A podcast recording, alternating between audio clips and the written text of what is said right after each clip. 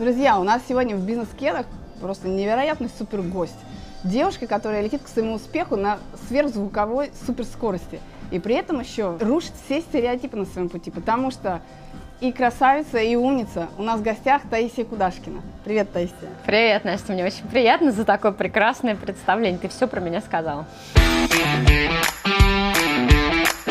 Бизнес-кедах. Нам, получается, навязывают определенные стереотипы, шаблоны той же успешности, да? Вот у тебя есть такие шаблоны? И, или ты сама себе вот это все выбираешь, что для меня есть успех? Для меня успех – это делать то, что мне нравится. Понятно, что стереотипы есть, и общество нам их навязывает. У меня тоже были эти ошибки. Например, предыдущий свой бизнес я делала именно то есть, тем же самым посылом. То есть я, по сути, восприняла ту информацию, которая была вокруг меня, тот прессинг, да, и тот хайп, который вокруг тогда стартапов технологических был. У меня как раз был технологический стартап. Сейчас я понимаю, что да, наверное, это было не то, чем мне нужно было заниматься. Но у меня было другое представление, то есть это сайт отзывов, и я думала, что сайт отзывов это про комьюнити, это про отзывы, когда люди собираются рассказывать. А оказалось, что сайт отзывов это сплошное SEO. Это 3 миллиона страниц, которые должны быть друг с другом, там, там должны быть title ы, они должны быть друг с другом залинкованы. Основная история в сайте отзывов это в том, чтобы он выходил первый в поисковых системах, и все. По сути, это жутко технологичный стартап со сплошным SEO, и все. Ничего там нет, никакого не общения, ничего остального. Но я в тот момент хотела, как все, я хотела большой стартап, большую историю, я хотела поднять деньги, я их подняла.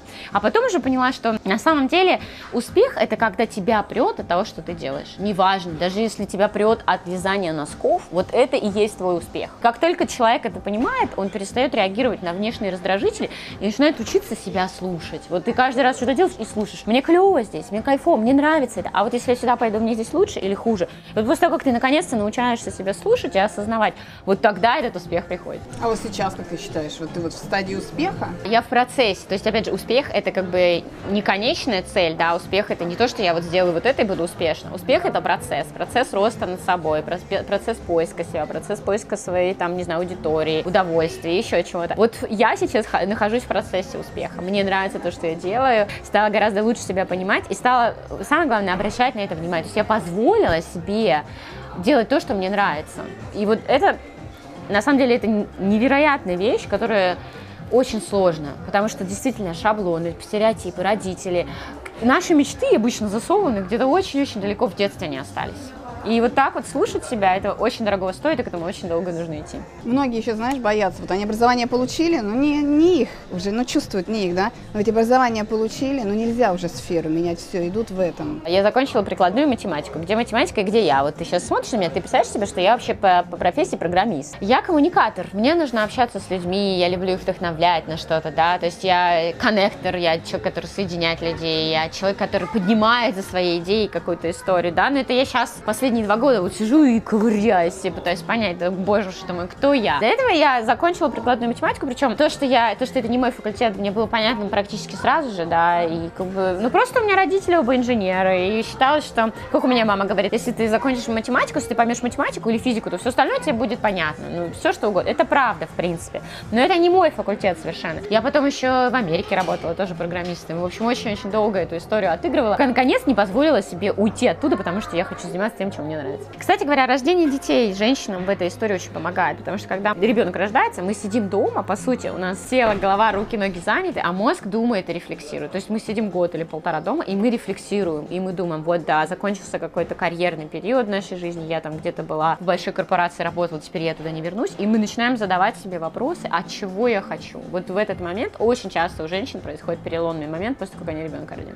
У тебя, получается, такое достаточно традиционное воспитание было, да? И достаточно традиционно ты пошла там образование, все-все-все.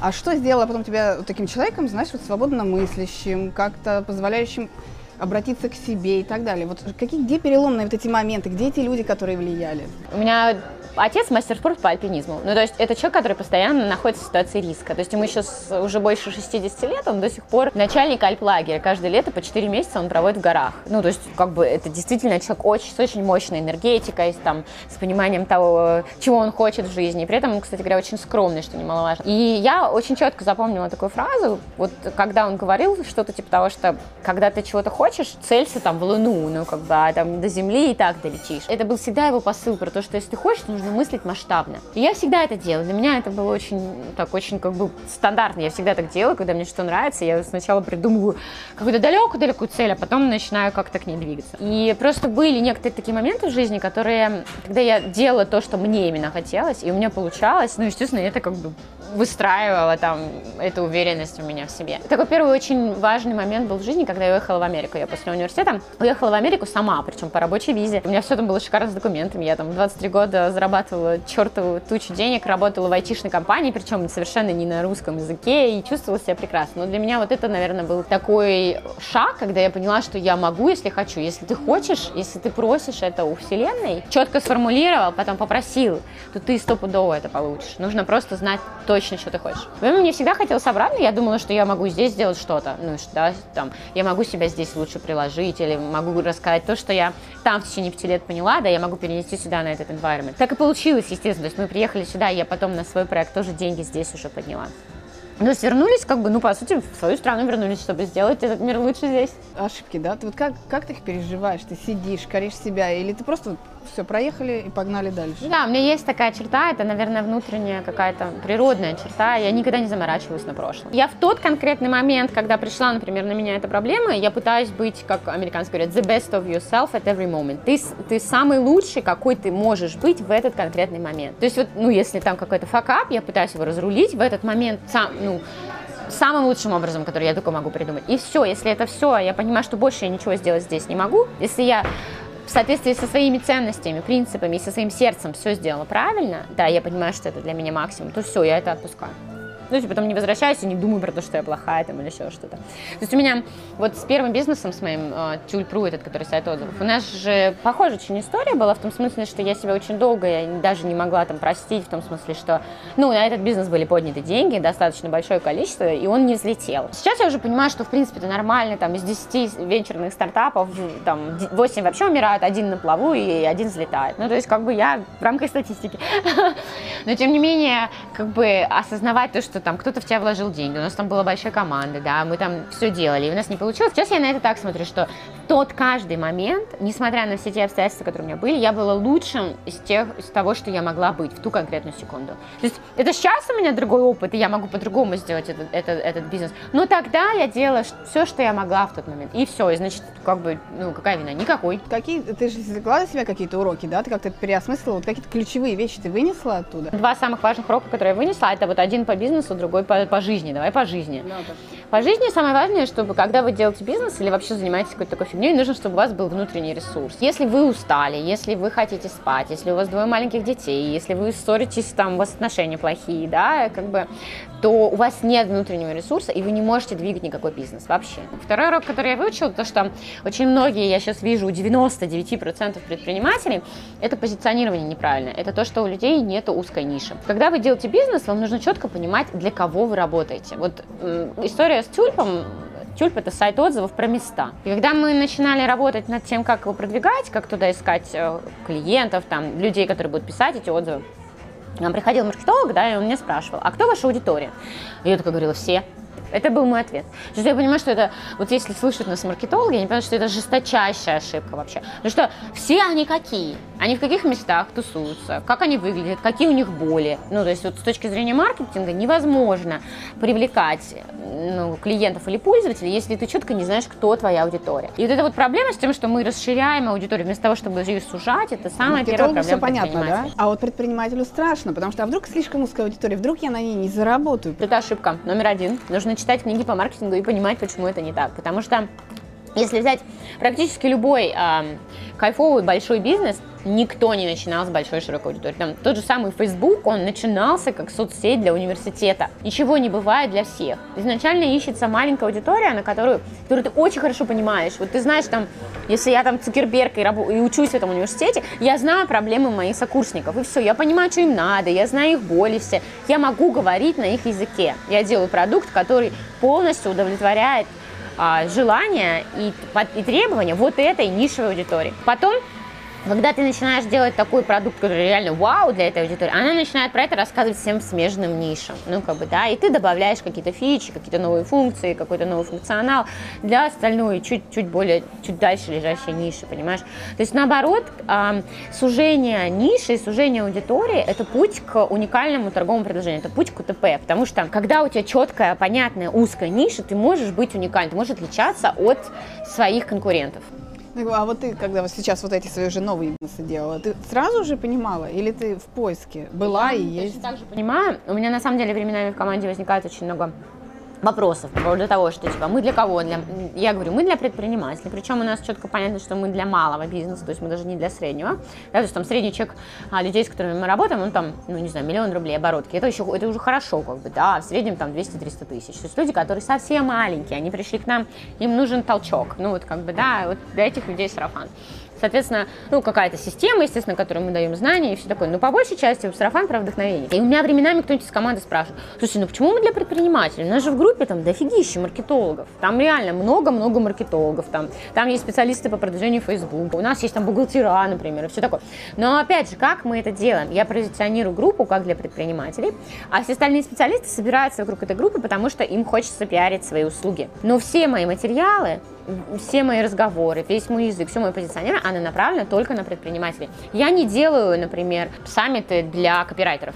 Потому что как бы это не моя аудитория. Копирайтеры к нам приходят, потому что там где-то смежно, где-то совпадает, все такое. Но я работаю на эту аудиторию, потому что она как я, и я ее понимаю. Но ты сразу это понимала, что ты для них работаешь? Я сразу понимала, потому что мой второй бизнес, вот этот веб-сарафан, он вырос из моей собственной проблемы. То есть я на тюльпе не... Почему мы его зафейлили? Потому что я не смогла сделать маркетинг. У нас был офигенский продукт, этот сайт до сих пор работает, он там, у него невероятно крутая архитектура, там 2 миллиона пользователей в месяц, то есть как бы большой классный сайт. Но мы так и не смогли на нем ничего продавать.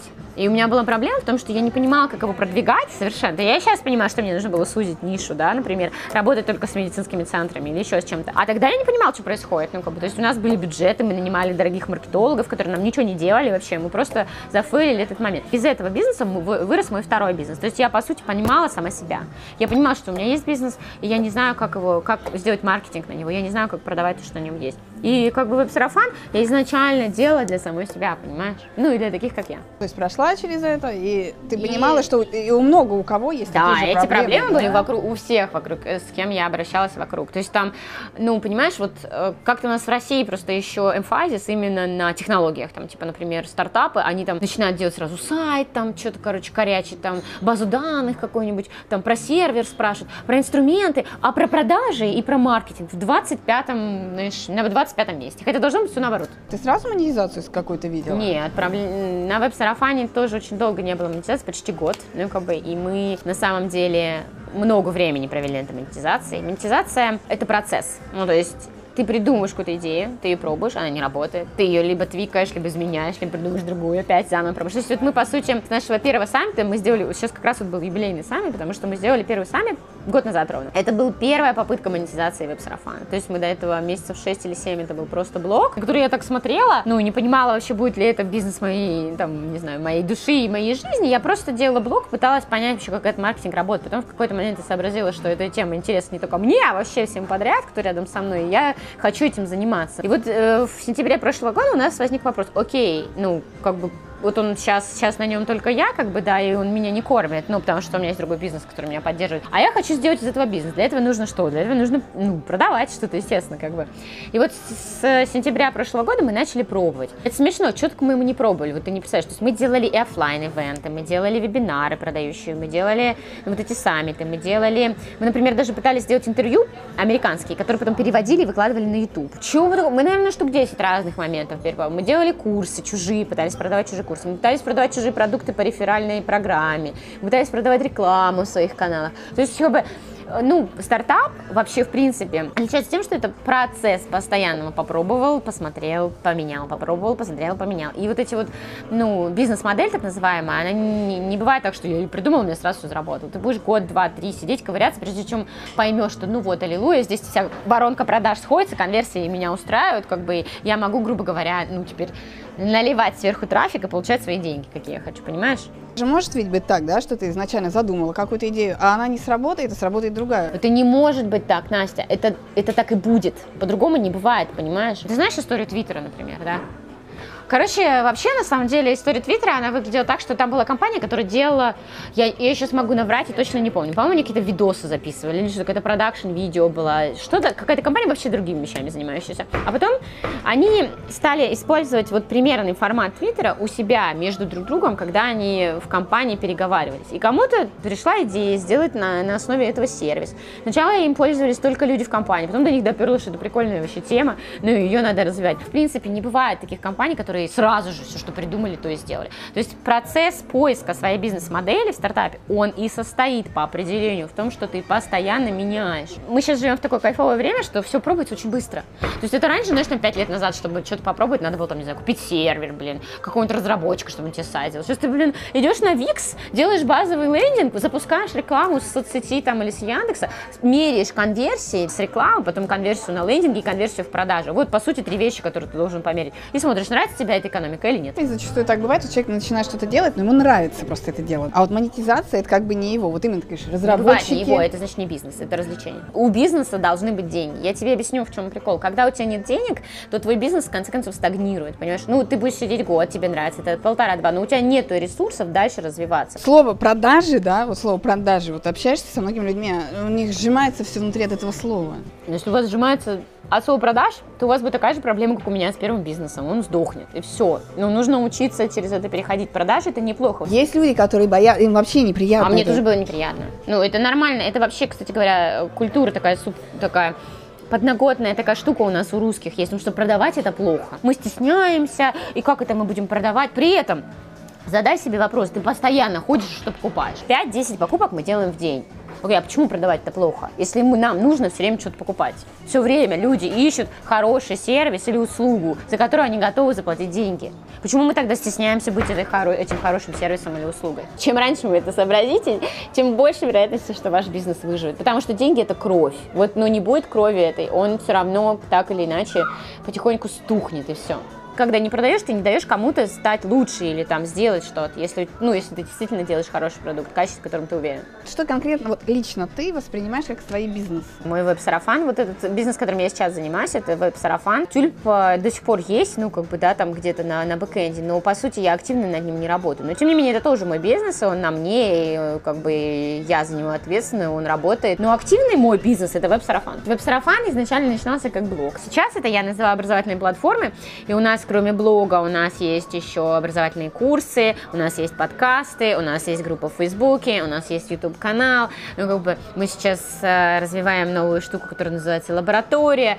Ну, как бы, и, в общем, там у нас целая куча всего вокруг этого. Ну, а вокруг платформы единственная задача, которая образовывать и вдохновлять предпринимателей на движение. Монетизируются же не все эти вещи, остальные работают на монетизацию, да? Там есть, например, э, каналы привлечения трафика, да, там, например, подкаст, это это канал, через который мы привлекаем трафик. Принятие решения о покупке есть несколько этапов. Да? Вот первый это привлечение клиента. То есть ты можешь привлечь клиента через соцсети, например. Да? То есть там люди сами по себе тусят, ты приходишь и говоришь, вот есть я, вот я такой клевый. Или там через подкаст, например. Люди начинают слушать твой подкаст и собирается вокруг тебя аудитория, которая заинтересована в твоем контенте. Это этап привлечения. Дальше я захватываю их внимание каким-то образом. То есть мне нужно как-то забрать их себе. Ну, как бы, например, я в подкастах предлагаю им скачивать документы. Да? На этот, в этот момент я забрала их e-mail. И потом дальше с этим e-mail я работаю на формирование потребностей, то есть я высылаю им рассылку каждую неделю, где я рассказываю, потому что мы вот такие клевые, у нас вот такой контент, мы делаем вот такие-то саммиты, у нас такие-то отзывы. То есть я как бы у человека потихоньку,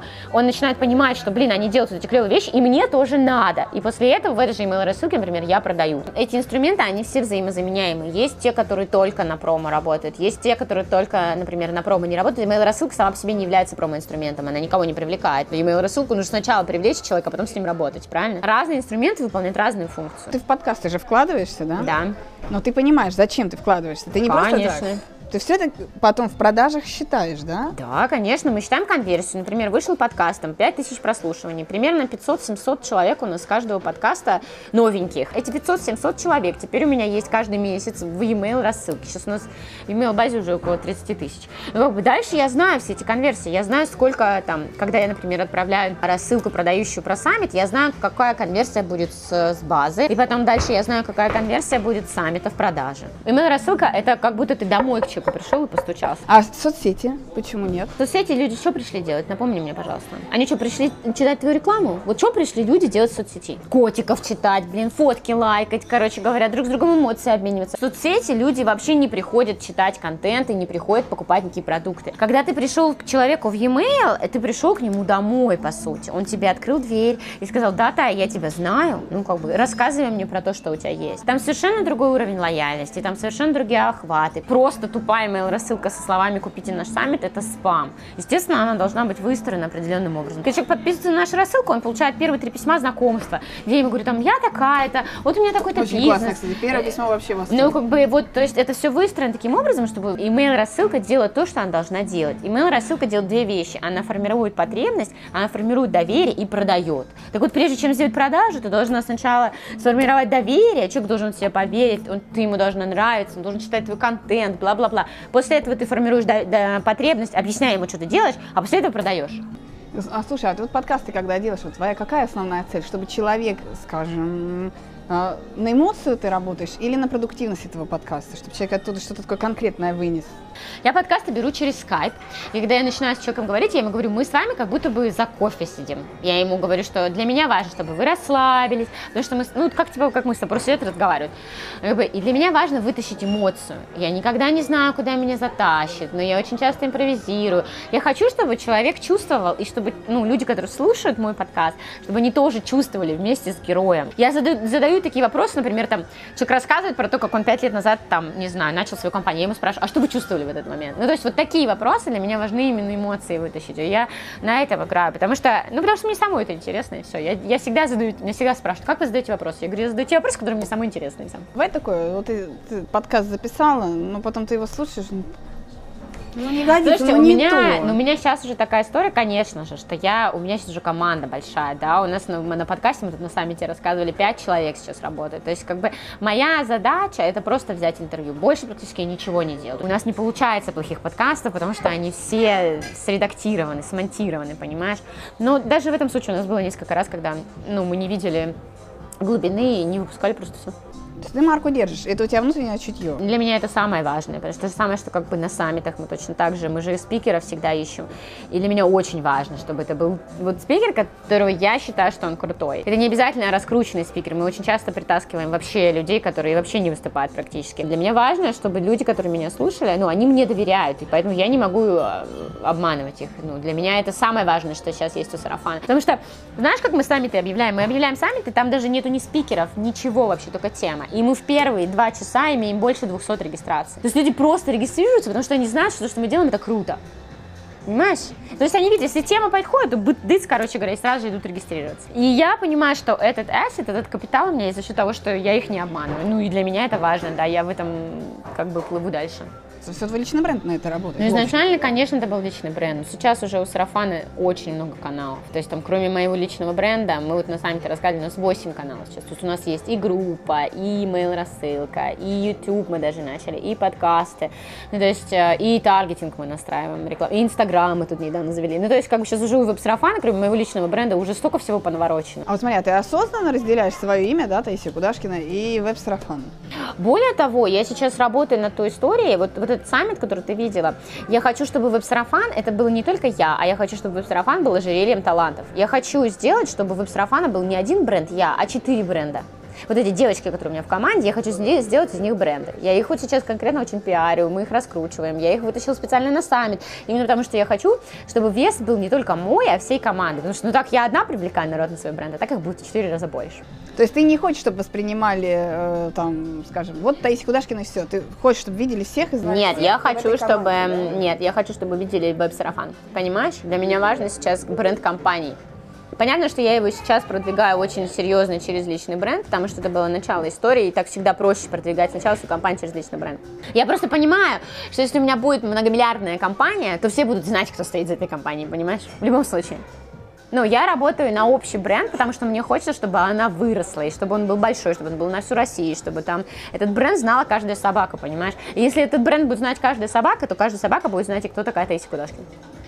То есть вот в этом ты видишь возможности масштабирования как раз, да? Конечно, да. Ну, то есть, как бы вот эта история с партнерами, она мне очень нравится. Есть такое умное название, корпоративные СМИ. Ну, то есть, как бы сейчас, по сути, я продвигаю свою историю только через свой персональный профиль, а так его будет продвигать четыре девочки, например, или четыре партнера, понимаешь? То есть, для меня, да, ну, это одна из возможностей роста. Естественно, что они будут продвигать через личный профиль. Мы точно так же будем работать над остальными каналами и все такое. Ну, смотри, ну вот так вот, есть какой-то вопрос, да, по нему нужно принять решение какое-то, да. Ты думаешь так, все остальные по-другому. Как вот у вас это происходит? Я вот принимаю то решение, которое я принимаю. Ну, то есть у нас так редко бывает, но я слушаю как бы людей. Если я чувствую, что они правы, да, или есть рациональное зерно в том, что они говорят, я способна поменять свое мнение. Ну, в принципе, не, не это. Ну, если прям вот я вот так, это, хотя я даже не помню, что у меня такого было. Я, наверное, убеждаю хорошо всех, потому что мне, потому что мне хочется. Как-то у нас, ну, видишь, мы варимся в одном информационном пространстве, мы все вместе слушаем те же самые подкасты, мы точно так же все ходим на эти же самые саммиты. То есть, получается, как бы, ну, я их подтягиваю под себя, мы все примерно на одном уровне находимся, и поэтому у нас нету прям таких жестких противоречий. То есть нету, либо ты их разрешаешь просто на какой-то предварительной стадии. Не позволяешь этим противоречиям войти в такую жесткую стадию. Я их подтягиваю до своего уровня, понимаешь? Ну, то есть, как бы, э, для того, чтобы мне разговаривать с человеком на его языке, для того, чтобы он понимал мои идеи, мне нужно, чтобы он был моего уровня. Мне нужно, чтобы он понимал термины, которые я употребляю. Мне нужно, чтобы он понимал, там, прослушал тот же самый материал или книгу. У нас часто бывает, я какую-нибудь фигню найду там в книге. Я, мы, это прикол. Я же вообще вдохновитель в компании. Ну, то есть вот я тот человек, который просто тянет вперед, когда у меня какая-то новая идея возникает, я прихожу к Оле, которая у нас операционный директор, говорю, слушай, у меня вот есть такая-то идея. А Оля у нас э, человек, который отстреливает лишние идеи. Она такая, не, ты не будешь работать. Потому-то и потому. Да, она мне часто такая говорит. А я начинаю такая, а вот так, а если вот так, а если вот так. То есть бывают такие моменты, когда, ну, не работать не будет, не будет. Бывают такие моменты, когда я ее переубеждаю. То есть мы как-то не зацикливаемся вообще над этой, на этой проблеме. У нас получается как-то и все. Но если что-то не сработает, будут ошибки, пойдет что-то не так, как ты хочешь, ты все равно к этому готова внутри. Я просто уже, опять же, на прошлом своем бизнесе, и на этом я понимаю, что стартап невозможен без ошибок. Если ты, у тебя нет ошибок, это значит, что ты ничего не делаешь. Слушай, получается, ну, вот на каком-то начальном этапе, да, вот, например, на том первом твоем бизнесе, и все, кто первый бизнес начинает и проваливается, и мы так все об ошибках расстраиваемся, вот ошибки, ошибки, ошибки, потому что мы не готовы, что ошибки будут, да? То есть мы их не ждем. В общей массе, как бы, ошибки, это просто, без них невозможно. Ты ничего не сделаешь, если ты не будешь ошибаться. И поэтому нужно относиться к этому как к позитиву. Ошибка – это место для роста. Если ты здесь ошибся, тебе прилетело за это, ну, неважно, кто там тебе, клиент сказал твой недовольный или что-то, это значит, что ты должен делать? Ты должен извиниться по максимуму и пойти думать, блин, тут, короче, надо что-то по этому поводу делать. Не себя грызть, да? Нет, а искать просто, как сделать это лучше. Слушай, а вот личный бренд, ты интуитивно шла к тому, что ты через личный... Сначала его стала строить, через него двигать, или ты уже знала на тот момент, что это такой инструмент хороший? История с личным брендом, который прям вот так вот стал прописываться доктором, на всех конференциях его хочется прописывать, это история последних полгода, ну, последних, может быть, 6 месяцев там. Я интуитивно на этом шла. Я просто люблю выступать, я люблю разговаривать, я люблю сниматься, я люблю писать. Ну, то есть это просто так в кучу собралось, что это те активности, которые мне нравится делать, я их делаю. Ну, я просто, когда что-то делаю, я про это говорю, мне нравится про это рассказывать. Я, соответственно, начала про это рассказывать на Фейсбуке, ну, дальше пошло-поехало. На твой взгляд, вообще открытость насколько нужна, важна вот в личном бренде, чтобы действительно был личный бренд, а не фарс? Тут два вопроса скрыто. Первый, фарс или не фарс. Второй, нужно ли встраивать в личный бренд а, личные истории. Ну, да. Если вы не будете собой настоящим в соцсетях, у вас не будет личного бренда. Потому что люди объелись информацией, ее сейчас очень много, завлечь внимание человека очень сложно. У вас есть там в соцсети 3 секунды для того, чтобы привлечь внимание человека. Мы обожрались этими постами, этими статьями, этими видосами. Это все надоело всем давным-давно. Вы же сами все это знаете. Правильно? Мы листаем ленту вот так вот просто. Никто даже не останавливается на ней. И для того, чтобы люди начали читать ваш контент, он должен быть аутентичен. От него должна исходить энергетика правды. Люди устали от фейковых аккаунтов, люди устали от вранья, от, от большого количества информации. Они цепляются за настоящесть. Так вот, смотри, все говорят, личный бренд, личный бренд, да? И, ну, вот как магию, да, какой-то такой личный ну, бренд, да? да? Типа а вот реально это что это такое? Делаешь и пишешь, делаешь и пишешь, делаешь и пишешь, все. Ничего больше. Так так каждый может, по сути. Да, может. Я тебе про это говорю, я про это всем и говорю, что так может каждый. Если ты что-то делаешь и постоянно об этом рассказываешь, вокруг тебя собираются люди, которым интересно то, что ты делаешь. И потом ты потихоньку начинаешь через эту историю продавать. Буду в него покупать. То есть симпатия, вот прям, вот просто настолько вот, все здесь просто образуется симпатия, и ты готов ему платить столько, сколько он Ну вот хочет. ты вспомни себя, ну вот не знаю, вспомни последний сервис или услугу, которую ты купила как-нибудь, как ты ее покупаешь. Всегда же через симпатию. Мы всегда покупаем те у тех, кто нам нравится. Ну, просто очень просто так звучит, понимаешь, примитивно, а мы же хотим все усложнить, мы же хотим найти вот... Так и есть. Пиш, делай, пиши, делай, пиши, делай, пиши. Все только по-настоящему надо писать и не придумывать ничего. Ничего сложного нет. Поэтому я личный бренд сделала себе, ну, там, за год, буквально, за полтора. Просто потому что я не боюсь быть самой собой в соцсетях, и все. А где та граница, вот смотри, за которую вот нельзя переходить? У каждого своя. Вот если ты посмотришь те же самые личные бренды, я тебе уже говорила, там, не знаю, например, Елена э, Ерошина есть такая, может быть, ты знаешь, девица такая, которая про маркетинг пишет. соц- У нее приходишь на ленту, там такой трэш, вообще жесть. То есть там она как бы пишет э, статьи очень-очень такие двоякие, там очень много матов, очень много хамства, грубости. Соответственно, у нее на стене то же самое. То есть там люди ругаются друг с другом, посылают друг друга, там просто жестко бьют друг друга мордой об стену, понимаешь? Вот ей комфортно в этом, это ее личный бренд, он ее таким устраивает, она это так видит, fine. Ну там, у меня, например, а, на личной стене мимимишечки сплошные, там мы все друг друга любим, поддерживаем, мне так нравится, понимаешь?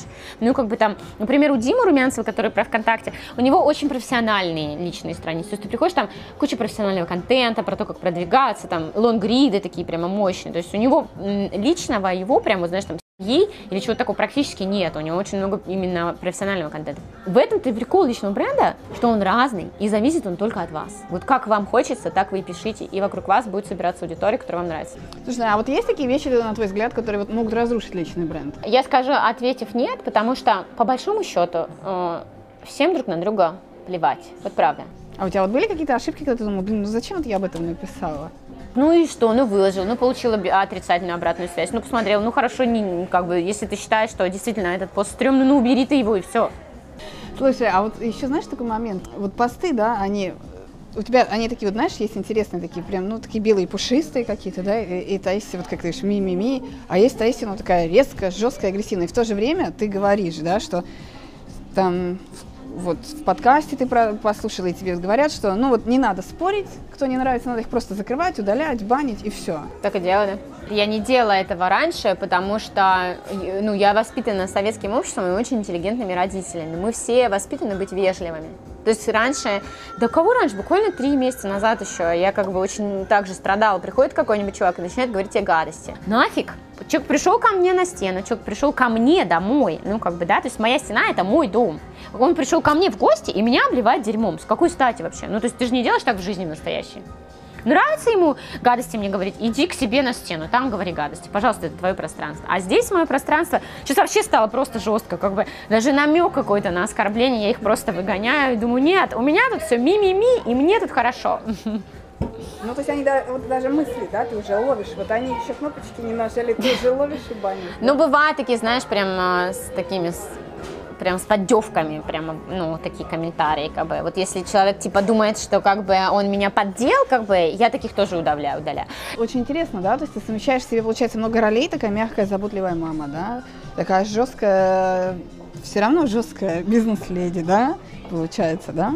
Получается, вот как, как ты это, вот как ты переключаешься, вот как ты не переносишь на них проблемы вот эти все? Потому что я не переношу на них проблем, потому что я днем сплю, вот базово, понимаешь? Я знаю, что если я днем не посплю, то я буду на них орать и буду злиться. Ищу в себе ресурс, чтобы быть мягкой. Для того, чтобы быть мягкой, там, дружелюбной и понимающей своих детей, нужно, чтобы ты был довольный, выспавшийся, чтобы у тебя ничего не болело, ну, как бы, и все было хорошо, понимаешь? Я это понимаю, что это очень сильно зависит от физиологии. Я эти ресурсы себе ищу. Слушай, а ты говоришь, вот стендапы недавно, да, например, стали проводить, да, вот люди у тебя новые появляются, так далее. А ты вообще, вот, ты, пол- получается, постоянно откуда чего-то вот какие-то раз идейки себе, да, берешь? Я в каждом подкасте в своем же собственном выковыриваю новые идеи. Я сделала 56 интервью на сегодняшний день за этот год. Я каждую неделю встречалась с теми людьми, которые мне интересны по той или иной теме, понимаешь? И каждый из этих подкастов что-то у меня в голове оставляет, что-то сдвигает. Вот эта история про стендапа, она вылезла из подкаста с Яной Рулевой, которая рассказывала про то, что они стали делать такие подкасты, и у них, ой, такие стендапы, у них получился прыжок. Я такая, я же знаю, что такое стендапы, почему я их не делаю?